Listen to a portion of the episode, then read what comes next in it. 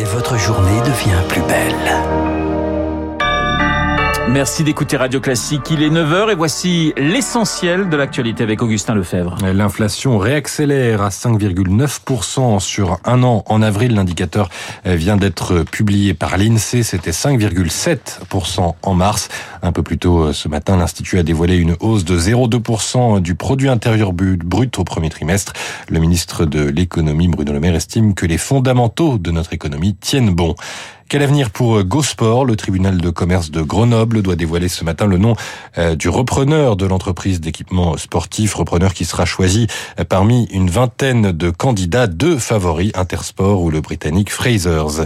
Et puis nouvelle frappe russe contre l'Ukraine. Cette nuit, Kiev affirme avoir abattu 21 missiles sur 23. Deux civils sont morts à Dnipro, grande ville euh, du centre-est du pays.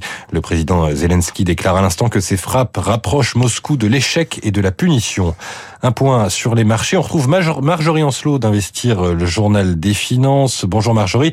Euh, quelle tendance à l'ouverture du CAC 40 Bonjour Augustin, bien on va dire un toute petite hausse, plus 0,2% à 7500 points, mais ça n'est pas suffisant pour le moment pour que l'indice soit gagnant sur la semaine. Les chiffres économiques qui seront euh, publiés dans les prochaines heures seront déterminants. Des chiffres relatifs à l'inflation logée pour les États-Unis dans l'indice d'avril, des dépenses de consommation personnelle et l'indice aussi euh, du premier trimestre du coût du travail. En Europe, c'est celui des prix à la consommation d'avril pour l'Allemagne et l'Espagne qui seront euh, encore attendus publiés le chiffre français, lui, vient de tomber. Alors, je vais parler en données harmonisées de l'Union européenne, moi, euh, plus 6,9%. C'est plus que ce que les économistes attendaient. C'est pas très engageant avant la décision sur les taux de la BCE la semaine prochaine, mais le CAC peut compter ce matin euh, sur le soutien, notamment de Saint-Gobain, plus 2%. Le chiffre d'affaires du groupe a progressé plus que prévu au premier trimestre, porté euh, par la forte demande du marché de la rénovation et de l'efficacité énergétique. Voilà